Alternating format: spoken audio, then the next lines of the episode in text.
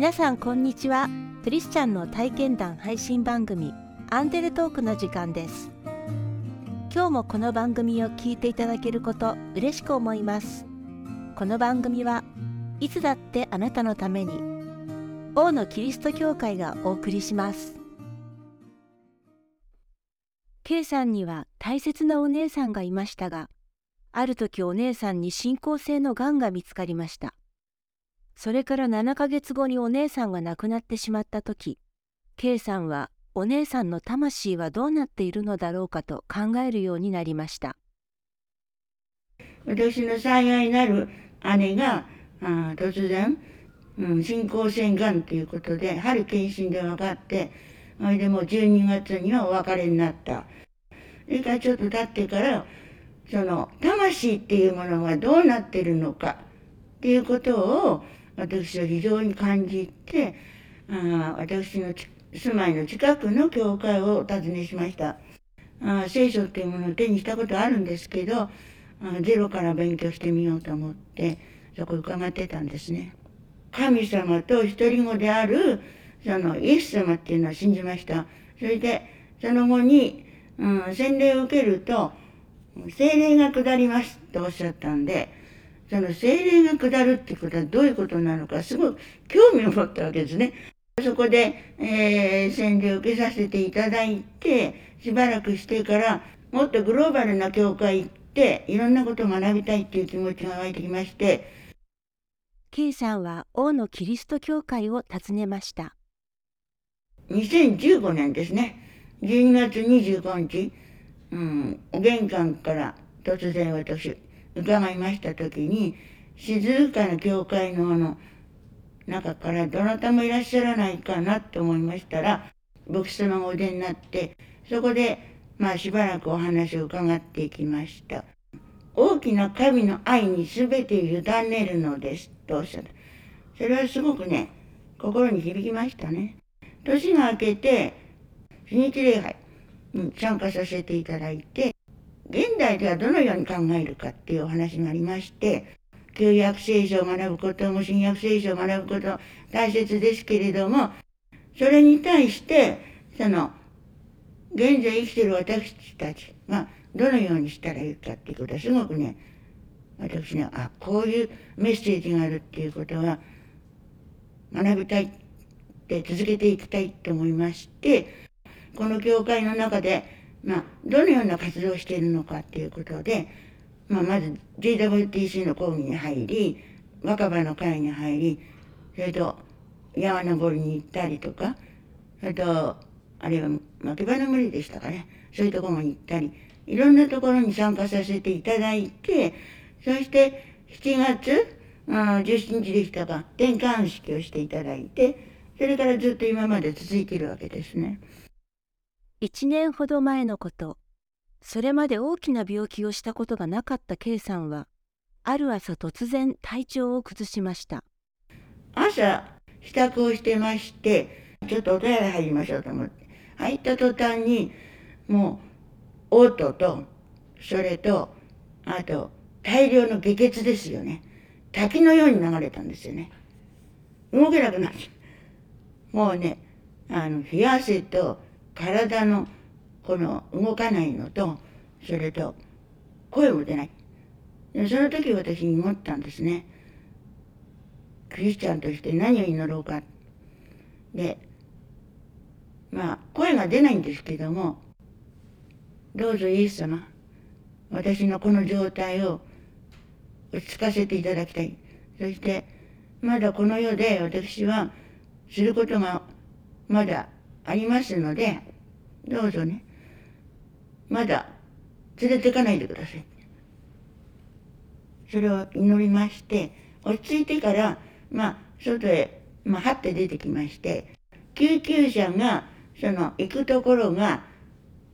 私の住まいの近くの病院だったんですね。それで入りましてから後私が入った後はもう誰も入れない状態だったともういっぱいだったんでしょうね。そういうところにも私は神様の計らいというものを感じました。看護師さんがね、もう、凶悪な顔でしたよっておっしゃった。そうですか。まあじゃあ生き女みたいに美しかったわねと 冗談言えればいいですよって言われて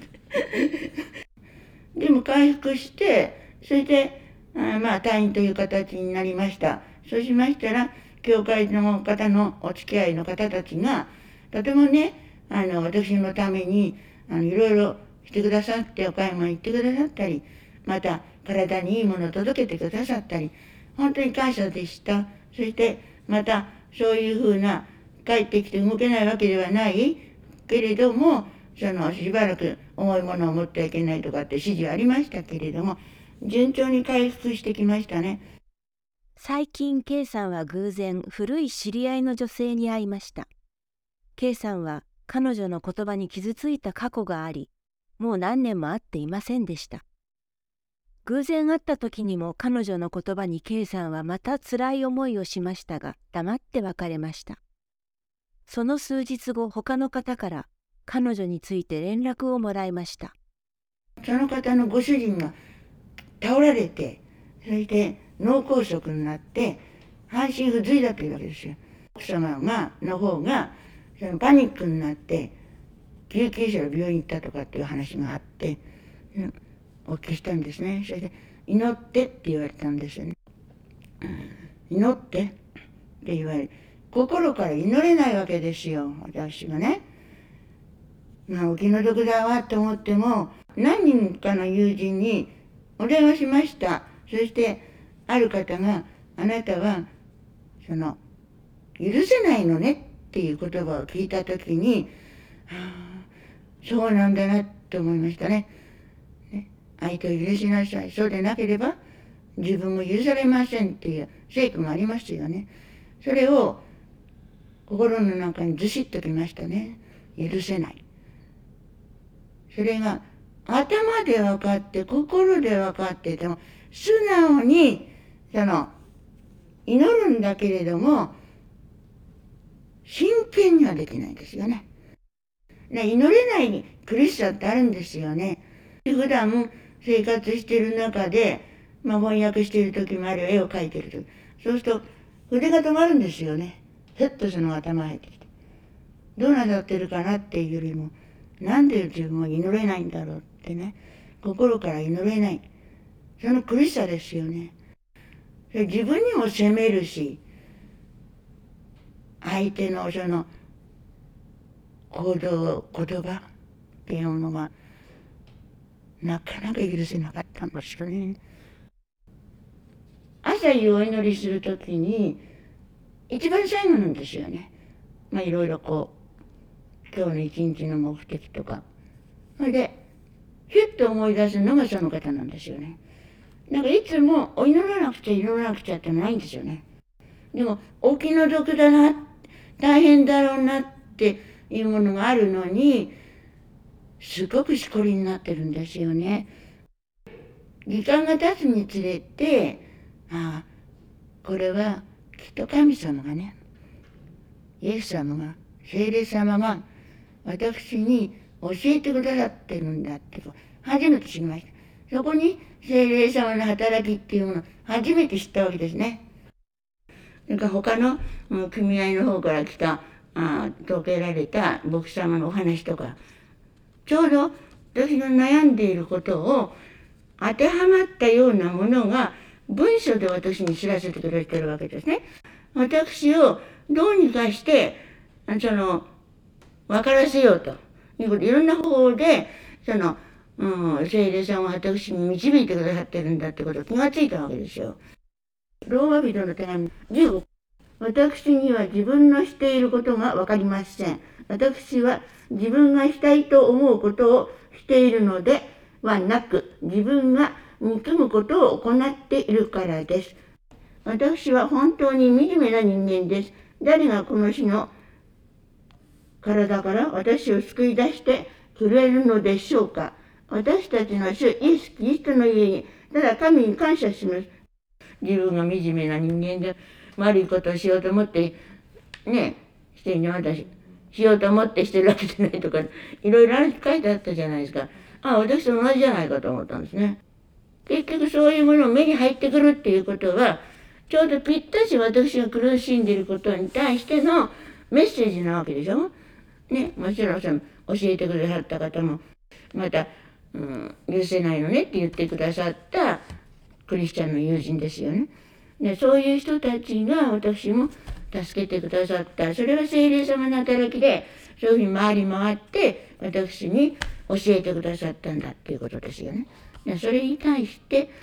もう心からもう「ああありがて」っていう感謝ですね。そこで、うん、私の心がふわっと気がっちゃったんですね。K さんを苦しみから救ってくださった精霊様について書いてある聖書の言葉を紹介していただきました。御霊を同じようにして、祝い私たちを助けてくださいます。私たちはどのように祈ったらよいかわからないのですが、御霊ご自身が言いようもない深いうめきによって私たちのために取りなしてくださいます。ローマ人の手紙8章26節です。聖霊様は私と共に苦しみ悩んで、そして神様にあがなってくださってる。そういう文章を読みました。そうすると、私自身のことを考えてくださってる聖霊様がいらっしゃるんだ。で聖霊様を感じるっていうことは今までなかった。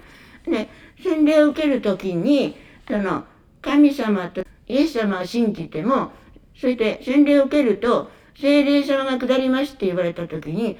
聖霊様って何だろうってクエスチョンがあったわけですよね。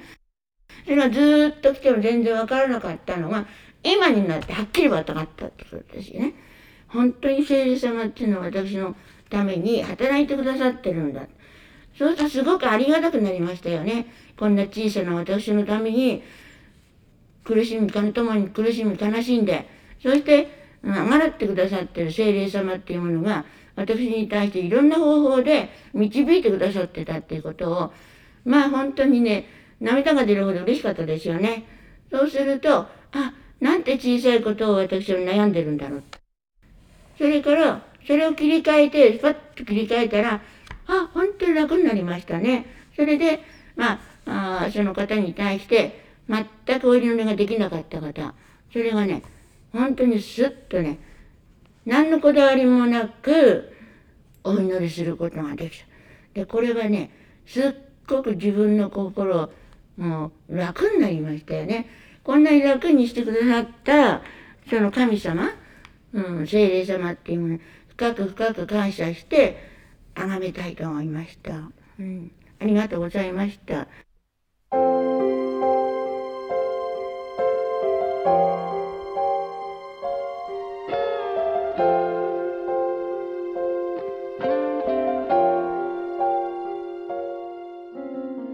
は目に見えませんが草がそよぎ木が揺れる様子を見ると風の力と働きがわかります。同じように目に見えない精霊の働きはイエス様を信じる人々の心や行動の変化に現れてそれは誰の目にもはっきりわかります。K さんはその変化を鮮やかに経験されたのでした。王のキリスト教会は地域に開かれたプロテスタントの教会です。最寄り駅は小田急線相模大野駅。北口から徒歩5分です。毎週日曜日の礼拝にぜひお出かけください。詳しくは大野キリスト教会ホームページをご覧ください。いつだってあなたのために。大野キリスト教会でした。